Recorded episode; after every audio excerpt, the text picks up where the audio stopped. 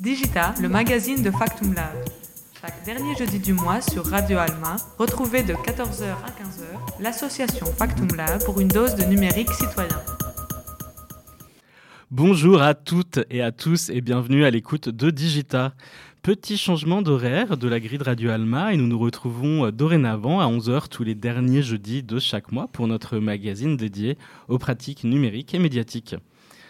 Pour ce deuxième épisode de la saison 2, nous avons rencontré Lauriane Poliak, coordinatrice des activités du réseau Cabane. Alors Cabane pour le collectif des acteurs bruxellois de l'accessibilité numérique, qui rassemble entre autres des espaces publics numériques, mais diverses autres associations de terrain également. Nous dresserons avec notre invité un regard sur l'inclusion numérique à Bruxelles. Dans la deuxième partie de l'émission, retour sur Monténégro Lab, un laboratoire d'histoire que nous portons à Saint-Gilles et à Forêt. Nous vous ferons découvrir quelques extraits sonores de la création réalisée en 2020, nommée Les boîtiers sauvages.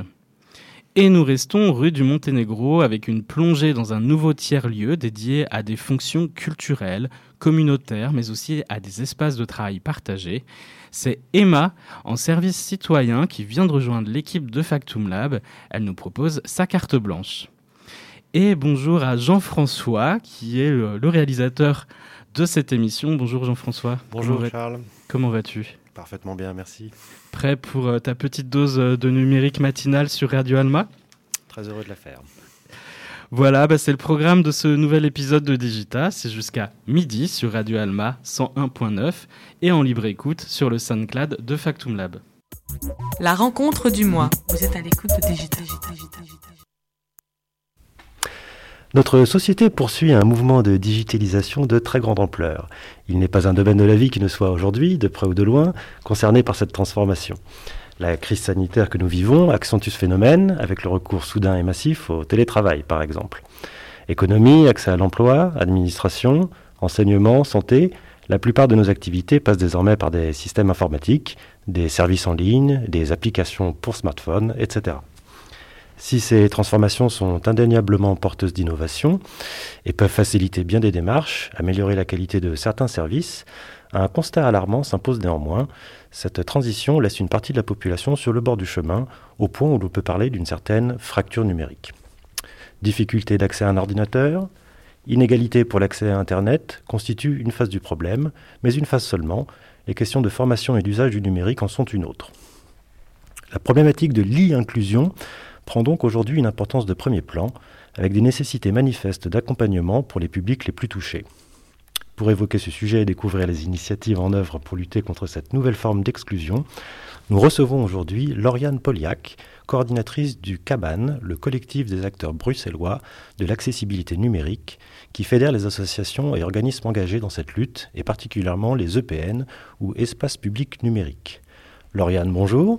Bienvenue et merci d'avoir répondu à notre invitation. Bonjour, merci pour, euh, pour l'invitation.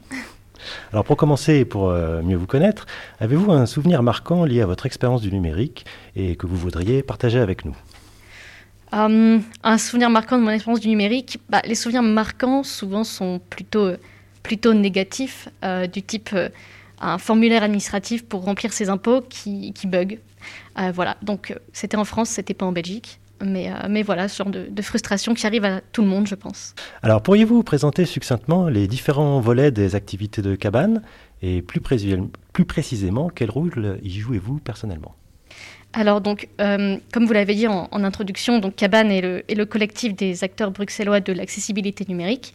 C'est-à-dire que nous, on, on essaye de, de, fédérer les divers acteurs qui touchent à la problématique de l'exclusion numérique. Et donc, il y en a beaucoup. C'est-à-dire, par exemple, vous avez euh, bah, les services sociaux sont concernés, euh, des ASBL qui font du reconditionnement euh, informatique, donc qui reconditionnent des anciens ordinateurs pour permettre à des gens d'accéder à du matériel à bas prix. Et, et aussi, bien entendu, comme vous l'avez dit, les espaces publics numériques. et donc, c'est un secteur avec beaucoup d'acteurs, ils sont très divers, ils ont chacun une spécificité, même les EPN ont des publics assez spécifiques. Et du coup, euh, c'est pas forcément facile quand on est euh, un acteur sur le terrain d'avoir une vue d'ensemble et euh, d'avoir un interlocuteur et d'arriver à, joindre les autres acteurs qui travaillent sur, sur l'exclusion numérique. Donc, nous, on est là pour ça. on a donc un rôle, donc on, anime la communication du réseau, donc entre tous ces organismes. C'est-à-dire que par exemple, on, relaie des appels à projets vers eux qui peuvent les intéresser, on relaie des informations en interne. Et on a aussi un travail de représentation de tous ces acteurs vers le politique. C'est-à-dire qu'on essaye de porter les réalités de terrain euh, aux politiques euh, donc, régionaux. Euh, et donc notamment le réseau Cabane est, membre du COPIL, Inclusion numérique à l'échelle régionale, aux, côtés d'autres organismes comme par exemple Bruxelles Formation, la cellule Inclusion numérique et régionale. Et donc ça nous permet bah, de, porter les réalités de terrain vers le politique pour essayer de les faire entendre. Donc voilà. Alors, pourriez-vous nous faire une, photographie de la situation concernant ces problèmes euh, dits inclusion? Euh, alors, c'est des problèmes qui sont euh, très divers. Il n'y a pas vraiment un problème type lié à l'inclusion. En fait, ça impacte beaucoup de gens. Donc, on pourrait même dire pratiquement la plupart des citoyens ont rencontré des problèmes liés à l'informatique et aux services en ligne. Et en fait, ces problèmes ont vraiment été mis en lumière avec la crise du Covid. Euh, parce qu'avant la, crise du Covid, en fait, c'était un petit peu des, problèmes passés sous silence. Et, euh, donc, du coup, euh, il y a des problèmes de plusieurs types. Il y a un problème d'accès pour certaines personnes. il y a des problèmes surtout de compétences pour le reste. Donc, on estime que 32% des Bruxellois ont des compétences numériques insuffisantes par rapport à ce que la société leur demande vis à -vis du numérique c'est-à-dire par rapport au fait d'être indépendant pour gérer son administration, sa vie en ligne, euh, faire un CV en ligne par exemple, trouver des horaires de bus ou de transport en commun sur Internet. Et donc on estime qu'environ 32% des gens manquent d'autonomie pour, euh, pour faire ces tâches-là. D'accord. Des catégories de la population sont-elles euh, touchées plus que d'autres? Oui, en fait, on peut. Il y a plusieurs profils qui sont touchés par, par la, la, fracture numérique qu'on dit du second degré, donc celle des compétences.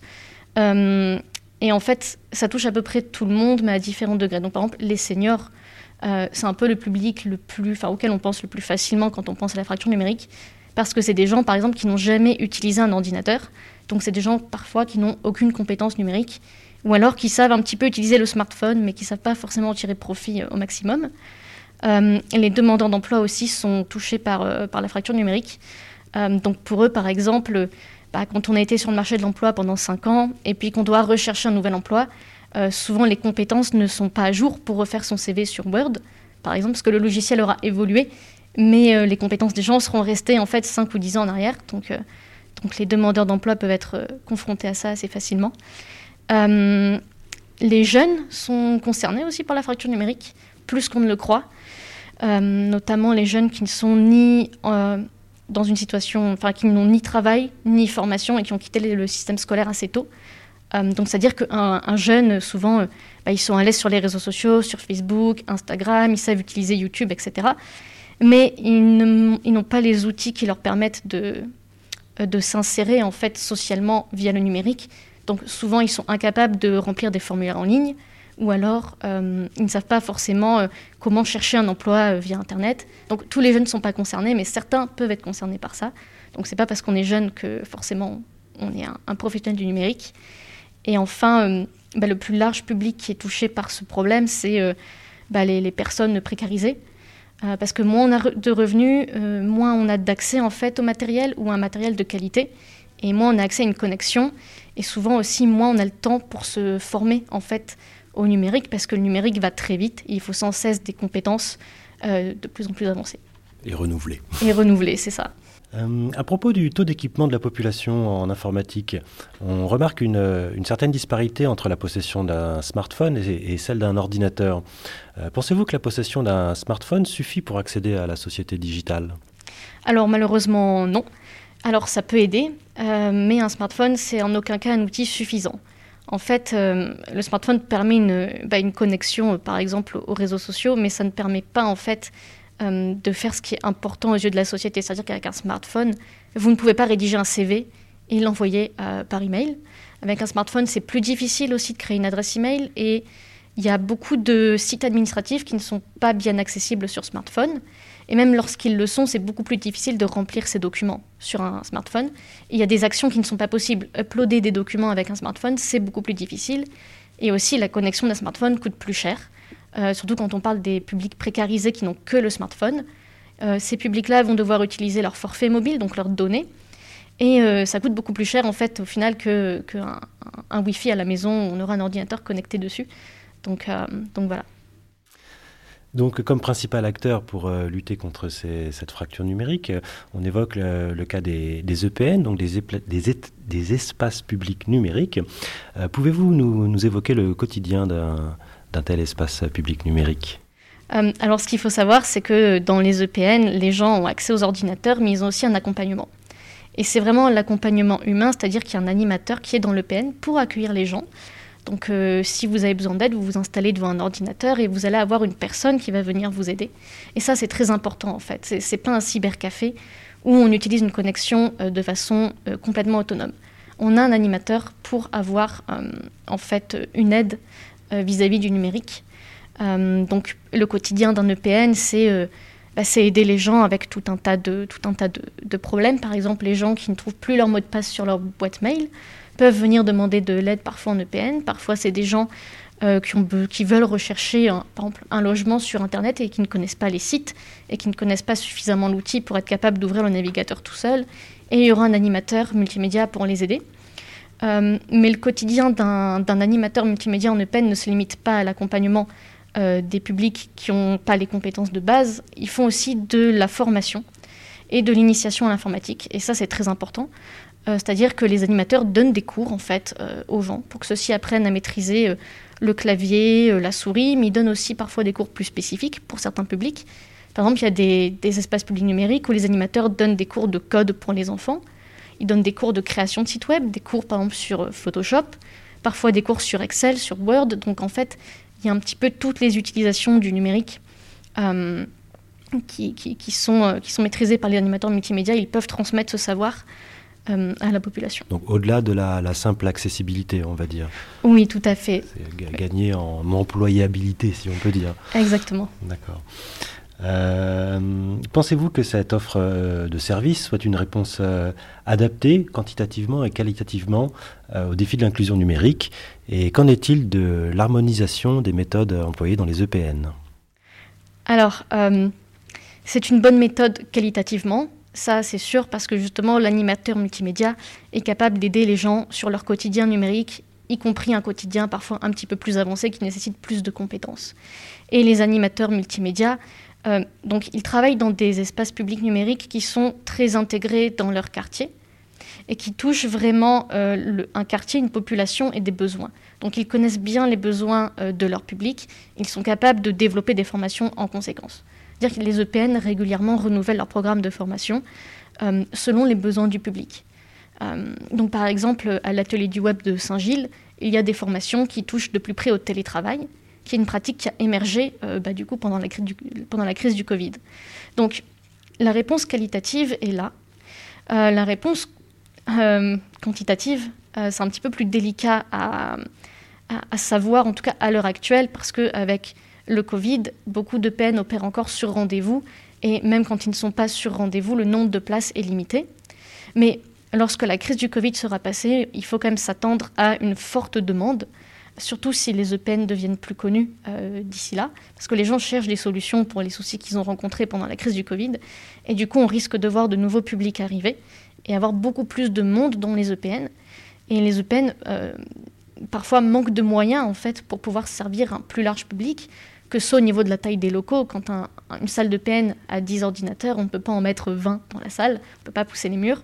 Mais il y a aussi euh, la question du personnel des EPN, c'est-à-dire que souvent les EPN ont assez peu de personnel. Il y a un animateur multimédia à mi-temps ou à temps plein, et ça ne suffit pas pour accompagner un grand nombre de personnes et pour faire des formations diverses et variées. Euh, devant une transition numérique que j'ai envie de qualifier d'effrénée, quelle place pour la mise en question de cette transformation? Pensez-vous que les fondements même de cette révolution soient suffisamment discutés? Euh, vous dire, est-ce que la transition numérique est un processus vraiment démocratique qui part de la base? Euh, En fait, on ne demande pas vraiment aux citoyens leur avis sur la transformation en fait numérique. Donc cette transformation euh, est jugée nécessaire parce que les, les, pays ont un certain niveau de compétitivité à garder et parce que le numérique est vecteur de croissance et d'emploi. Et ça, on peut tout à fait le comprendre. Seulement, c'est qu'il ne faut pas non plus laisser une partie de la population de côté. Et une partie de la population n'est pas prête à cette transition, tout simplement. Pour l'instant, ben, il y a des gens qui n'ont pas les compétences, il y a des gens qui n'ont pas le matériel.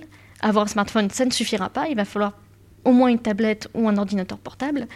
Il y a des gens qui n'ont toujours pas accès au numérique, donc il ne faut vraiment pas oublier ces gens-là. À Bruxelles, c'est 8% de la population c'est peu, mais c'est pas rien. Et faire une transition euh, numérique sans ces 8% de la population, ce n'est pas possible.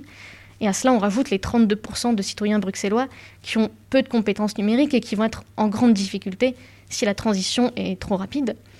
Et, euh, en fait, une transition numérique harmonieuse repose sur une accessibilité de tous les services publics euh, en guichet, en fait, en, personne. Donc il faut surtout pas négliger bah, l'accessibilité à des êtres humains.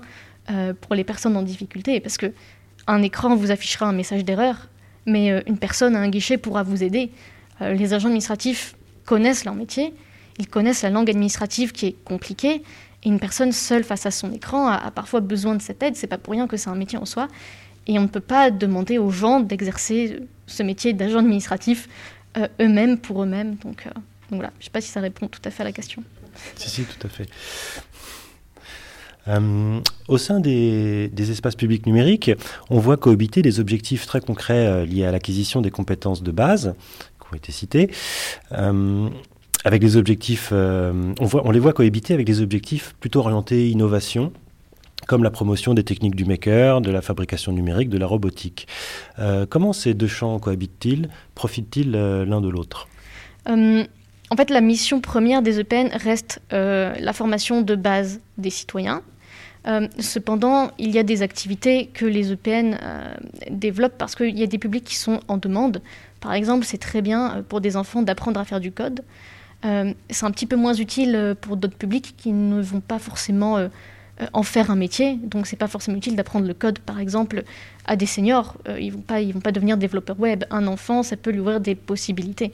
Et donc, les EPN ont quand même une vision à long terme et si une partie de la population n'a pas besoin de formation de base, mais veut accéder euh, à autre chose dans le numérique, ça peut être du euh, digital storytelling, ça peut être du code euh, pour les enfants, ça peut être faire son site internet sur WordPress.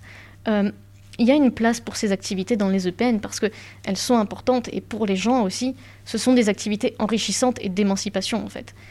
ce sont des activités qui permettent aux gens de gagner en autonomie et c'est très important. Et on gagne en, autonomie au même titre que savoir utiliser une souris un clavier, en fait. Donc, euh, donc c'est important aussi de, de, garder ces activités. Euh, les pouvoirs publics soutiennent d'une manière générale euh, très activement les projets liés à l'innovation technologique. Il s'agit d'un enjeu stratégique politiquement et économiquement, comme vous l'avez souligné. ces perspectives soulèvent, parallèlement de sérieuses critiques. Quel avenir ces politiques dessinent-elles? Et quelle sera selon vous la place du numérique demain? Alors la place du numérique euh, va être de plus en plus importante. Ça, je pense qu'à peu près, euh, peu près tout le monde s'en est rendu compte. Euh, et au, niveau des politiques, je pense que l'enjeu le plus crucial en ce moment, c'est vraiment d'arriver à développer une politique qui ne soit pas à deux vitesses. Il faut absolument prendre en compte les gens qui ont des difficultés et tout simplement prendre en compte le commun des mortels tout le monde, euh, tout le monde n'est pas cadre supérieur, extrêmement à l'aise sur des outils comme Zoom.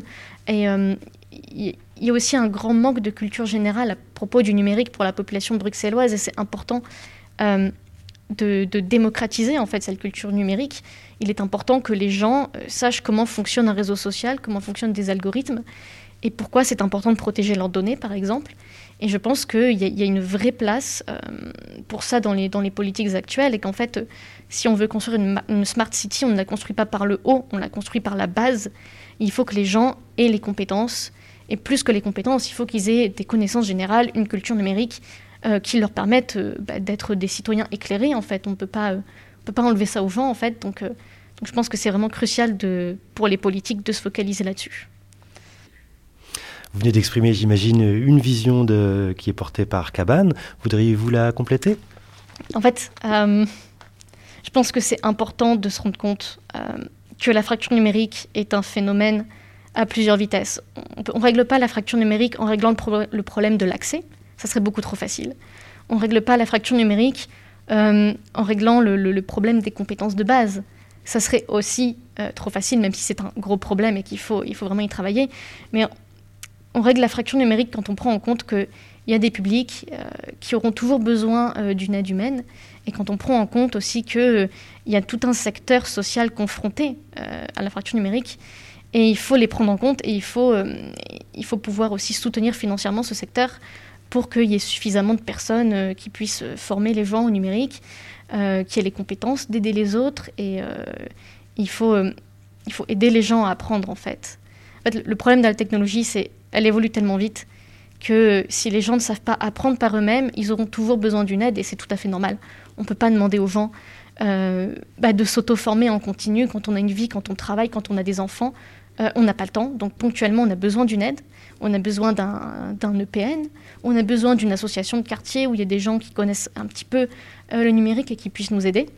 Et donc, euh, je pense que c'est vraiment quelque chose sur lequel les politiques doivent se pencher avec sérieux, mais je n'ai pas de doute que, que, la région est au courant de ces enjeux, de toute façon. Euh, j'ai pas de doute que la question de la fracture numérique est une vraie préoccupation pour la région, surtout avec la crise du Covid. On a vu euh, tous les problèmes que ça suscitait et donc je pense que ça sera, ça sera pris en compte. Merci beaucoup Lauriane pour cette, euh, ce moment et euh, bonne chance pour la suite de vos activités. Merci, merci à vous. Merci Jean-François d'avoir euh, rencontré donc Lauriane Poliac, coordinatrice des activités du réseau Cabane. On voit que les sujets euh, sont nombreux et on n'est pas prêt euh, d'en finir d'en parler puisque ça touche toute notre vie présente, future et notre vie quotidienne, professionnelle, associative.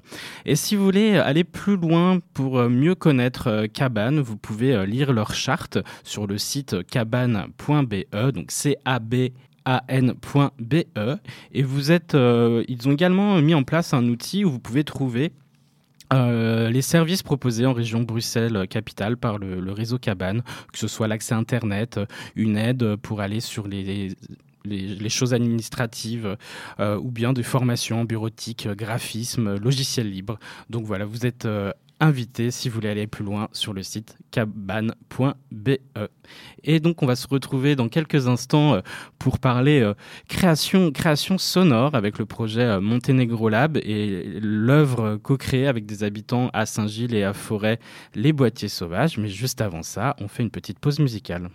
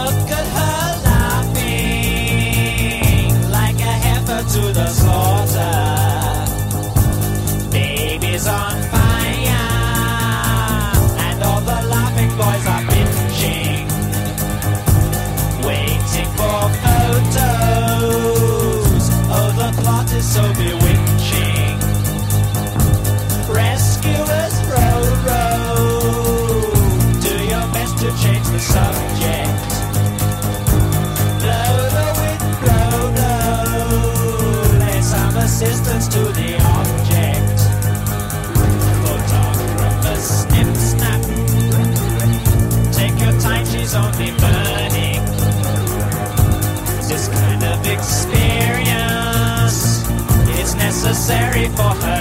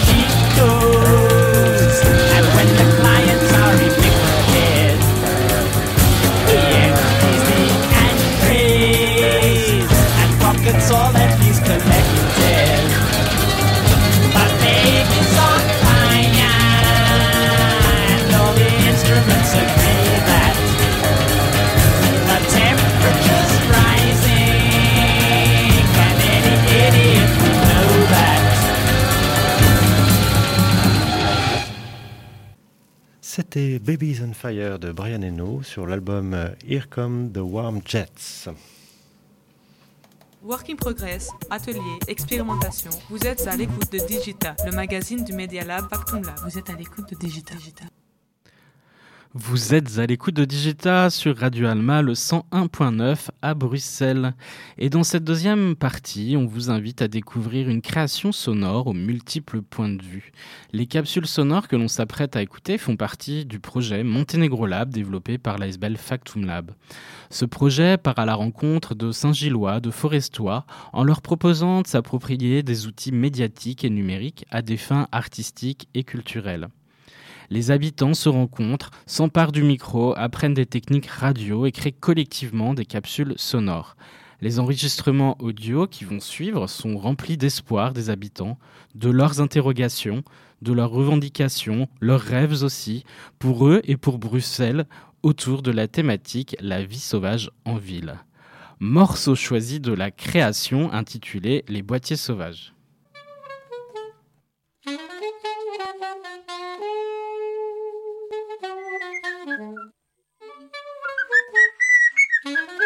Piu et Chouquette sont deux perruches. Elles viennent de très loin, d'un pays qu'elles n'ont jamais vu, et elles sont amoureuses. Elles vivent dans l'appartement de Roger, un homme pensionné. Depuis des mois, elles regardent avec envie le parc de l'autre côté de la rue. Roger est parti faire des courses. C'est le moment où jamais d'échafauder un plan pour s'enfuir. Avec un spaghetti dur, Piu Piu tente d'ouvrir la cage. Elle se casse. Chouquette fait levier avec le bec verseur de leur mangeoire et la porte s'ouvre. À nous la liberté Elles s'envolent joyeusement vers le parc. C'est bon. Elles sentent le soleil sur leurs plumes, le vent qui glisse sur leurs ailes. Quelle liberté Elles montent tout en haut du parc. Elles survolent les enfants qui gambadent, les maîtres qui courent derrière leurs chiens. Et elles arrivent au-dessus du terrain de pétanque.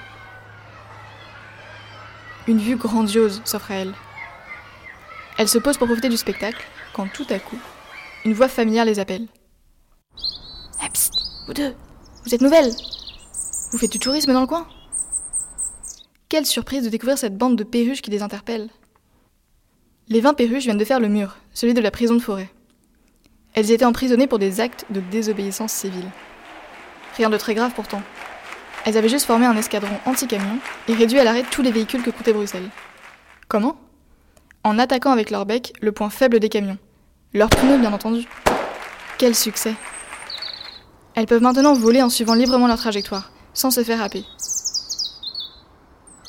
Elles étaient contentes, et les habitants du quartier aussi. Vous imaginez-vous un quartier débarrassé du bruit des camions, où l'air serait enfin devenu respirable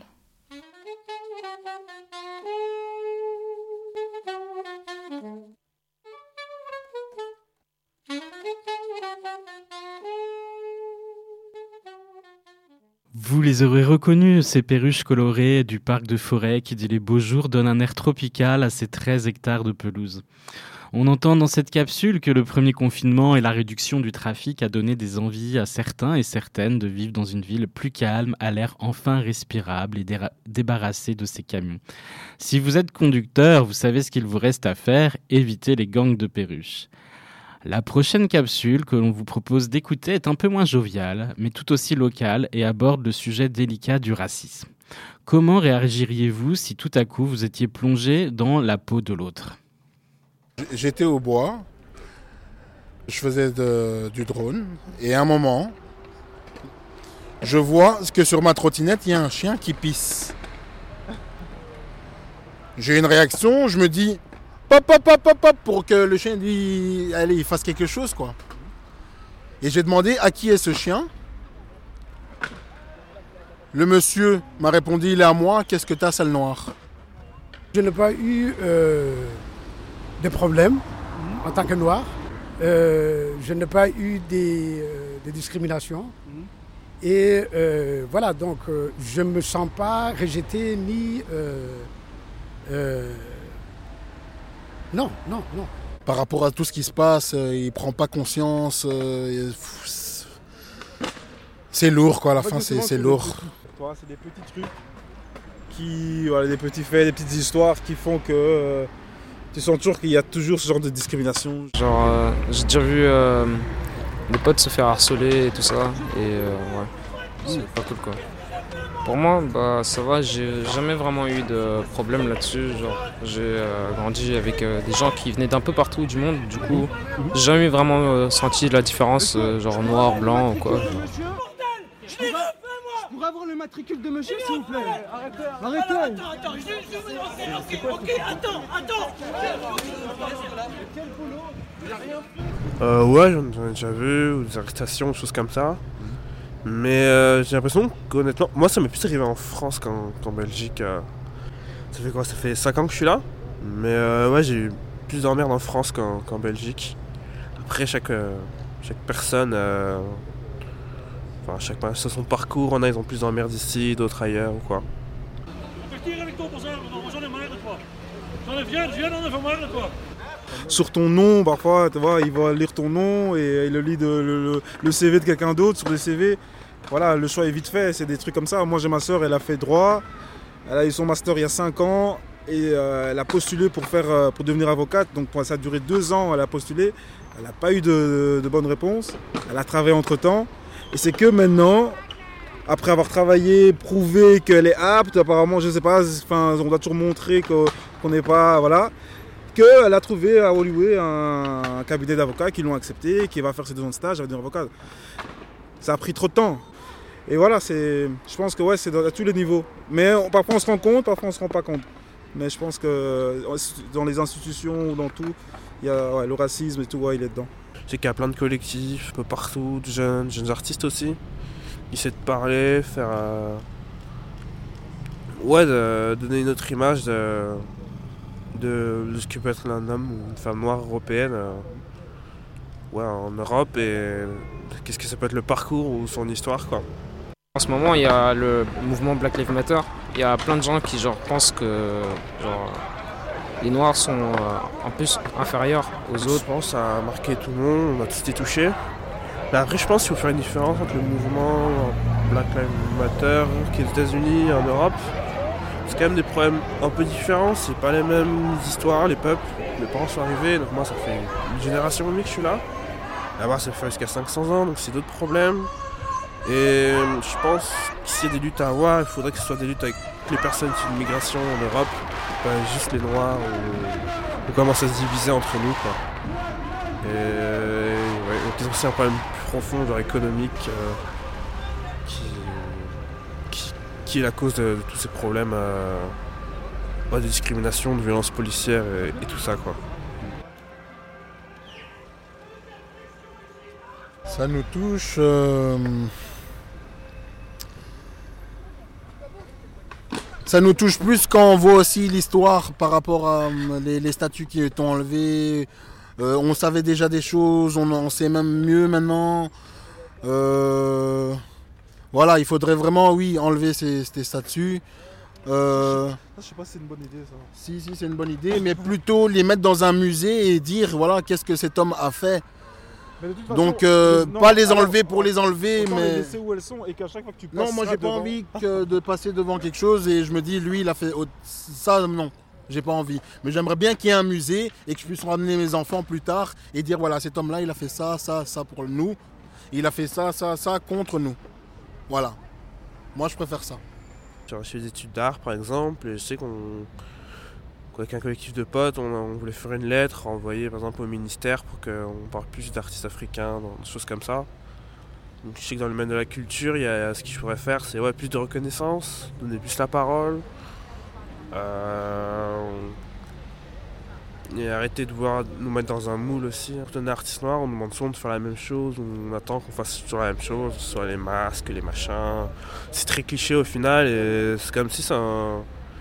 avant d'être un artiste, c'était une personne noire alors qu'un artiste blanc, il va faire ce qu'il fait et il n'a pas besoin de justifier le fait d'être artiste par, dans sa pratique en dessinant, je sais pas, des choses euh, européennes ou des choses comme ça quoi.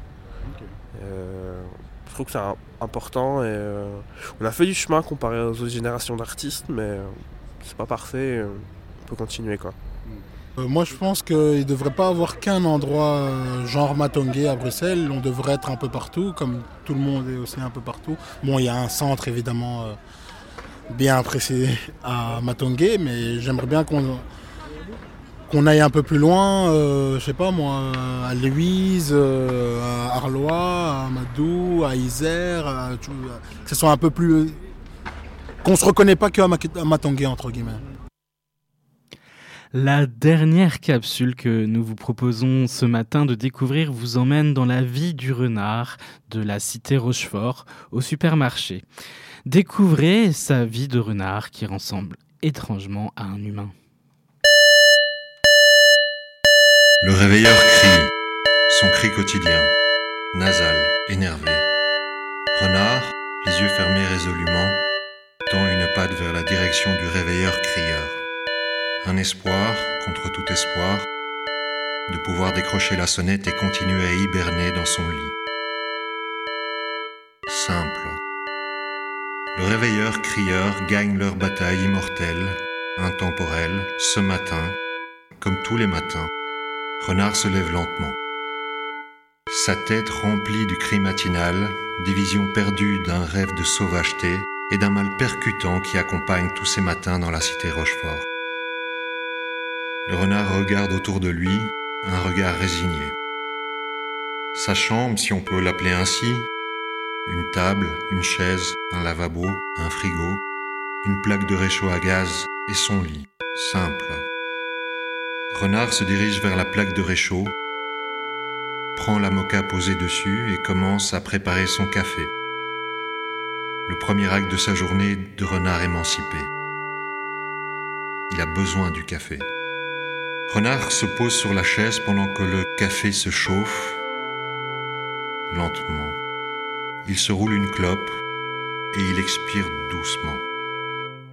Renard essaye d'allumer sa clope avec son briquet, son briquet ne marche plus. Il allume sa clope avec le réchaud. Renard met la clope à sa bouche et il aspire profondément. Son visage est figé dans une expression pensive. La cité Rochefort est bien, il se dit, mais il préférait le parc qui le précédait, avant Anthropocène.Brussels et l'arrêt des festins aux poubelles humaines. Non, il se chastise.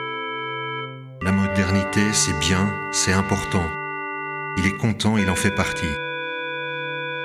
Renard s'habille dans son uniforme gris, fonctionnel, sans frivolité. Il fixe son badge, marqué Renard. Il sort de son habitation et se dirige vers son travail, longeant les tunnels en béton sous la lumière artificielle de la cité Rochefort.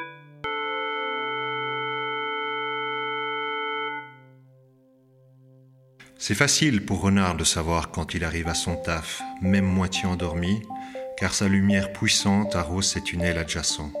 Un phare qui allume ses alentours, le supermarché du tunnel 341B.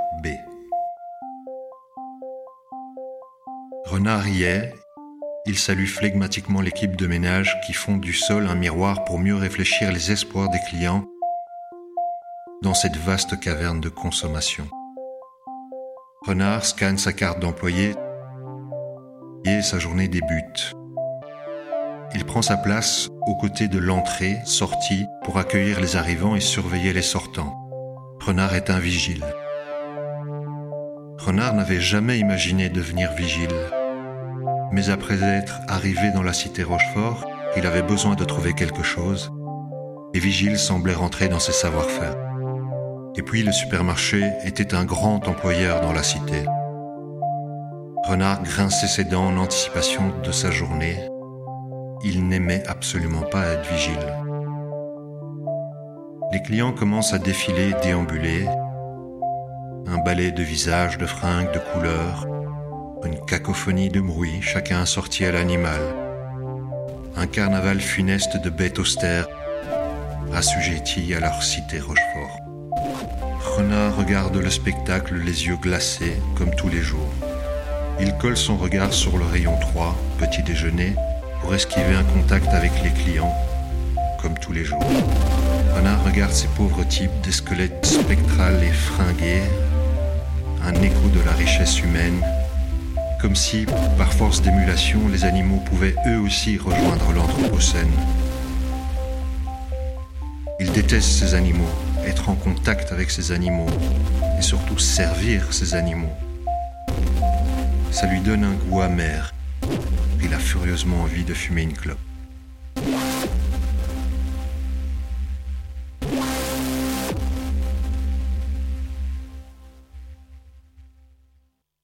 Renard est enfin en pause. Il scrolle son téléphone et fume sa clope.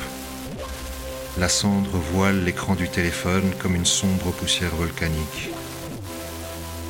Il est à l'écart de ses collègues du supermarché, Lièvre et Tortue, eux aussi en pause. Renard n'aime pas trop Lièvre et Tortue car elles parlent toujours de l'athlétisme.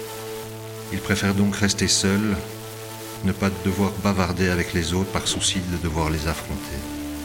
Renard n'a pas grand-chose d'intéressant à voir dans son téléphone. Ses amis ne sont plus très actifs depuis quelques jours. Renard, une meuf qu'il a croisée chez un ami, ne lui répond plus sur WhatsApp. Tant pis, Renard scrolle tout de même en fumant sa clope. La cloche sonne, la pause est finie. Renard éteint son mégot sous sa patte et rentre dans le supermarché par le tunnel en béton ranci par ses fumées. Il revient à son poste, un peu désorienté après la pause par le changement d'ambiance et de lumière dans cette caverne aseptisée de supermarché. Là, en revenant à son poste, il les voit. Une de ces nouvelles familles nées dans la cité qui vraisemblablement vit bien dans la cité Rochefort. Ça le dégoûte. Ce n'est pas le fait qu'il s'en sort, c'est le fait qu'ils lui ont l'air supérieurs. Une famille qui a l'air propre, contente, assurée, heureuse. En plus, ce sont des renards. Ou plutôt un renard, une renarde et deux petits renardeaux. Renard a du mal, il ne voit pas clair. Son cerveau ne lui donne aucun repère. Des renards qui sont bien ici. Par ma queue, c'est donc moi qui suis merdique, il pense. Et quelque part, il sait que ce sentiment vrai. La famille de renards a fini ses courses et se dirige vers la sortie, tout droit vers lui. Renard les arrête, une image de sévérité et de colère sur son visage. Venez avec moi, dit-il, en les menant vers la salle utilisée pour les inspections des courses. La famille, en échangeant des regards perplexes, le suit. Ce jour-là, cinq renards sont rentrés dans la salle des inspections.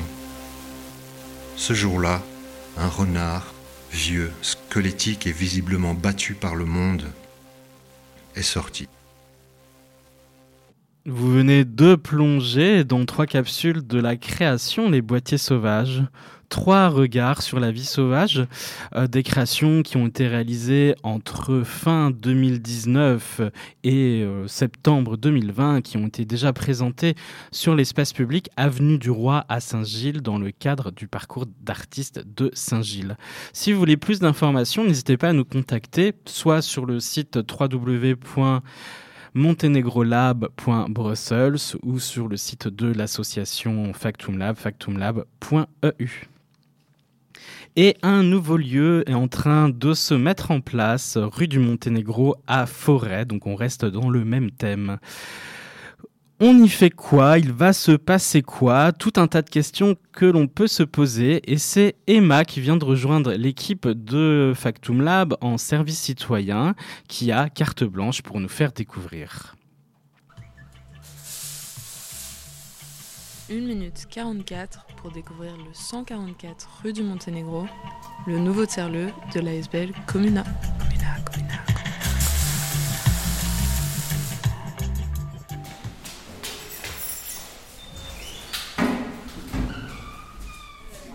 Est-ce que tu sais où est le sugar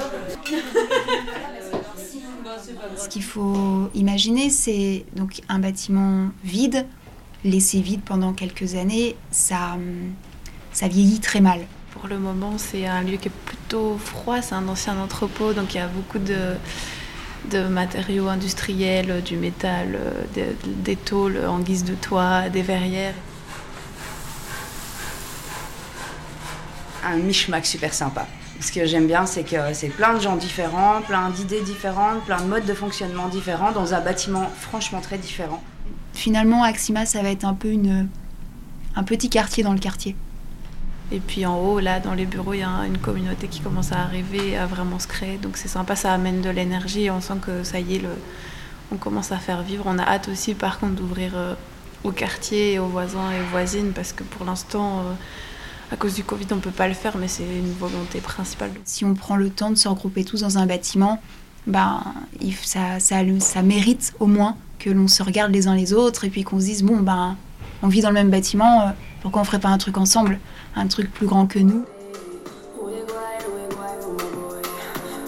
À bientôt pour de nouvelles aventures. 1 minute 44, la carte blanche AMA, 1 minute 44. Pourquoi? Puisque on parle d'un lieu qui se trouve au 144 rue du Monténégro à Forêt.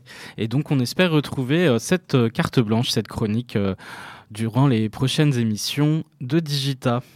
Voilà, j'espère que vous avez passé euh, une bonne matinée euh, en notre compagnie. Vous avez pu euh, découvrir différentes créations que l'association Factum Lab co-réalise, réalise avec différents publics, des habitants de forêt, de Saint-Gilles ou d'ailleurs.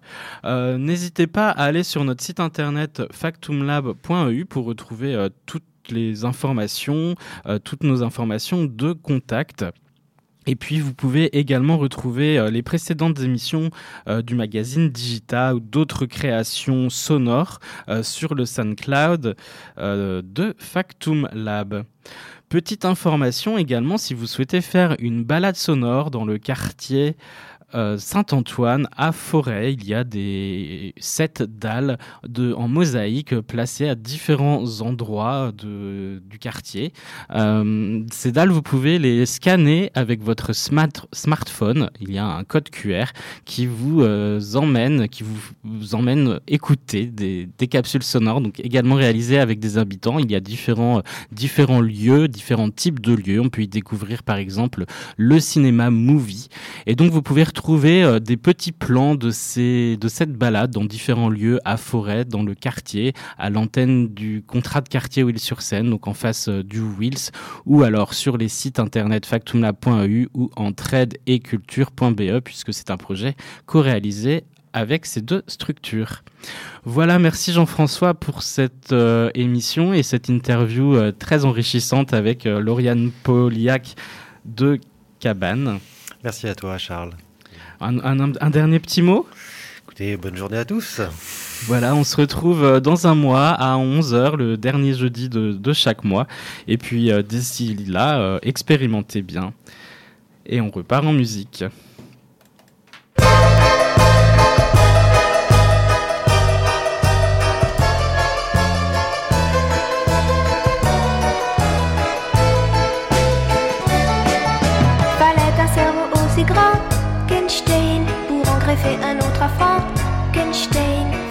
Plusieurs cadavres en un instant, un mort vivant.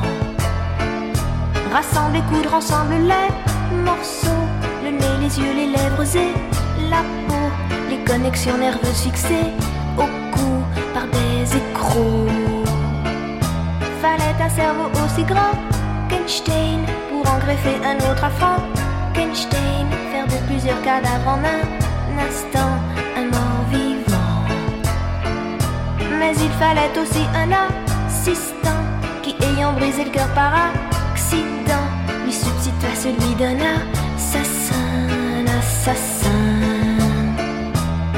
un cerveau aussi grand qu'Einstein pour en greffer un autre affront qu'Einstein faire de plusieurs cadavres en un instant un mort vivant. Après quelques décharges électriques, il se mit à rouler des puis renversant bec benzen et cornu, il disparut.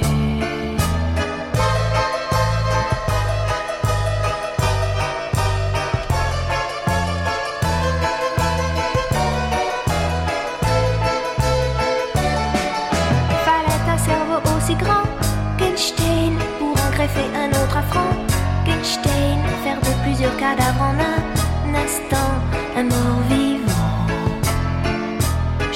avec toi le jour de tes avait promis au docteur le colosse. Et lorsque la fiancée arriva,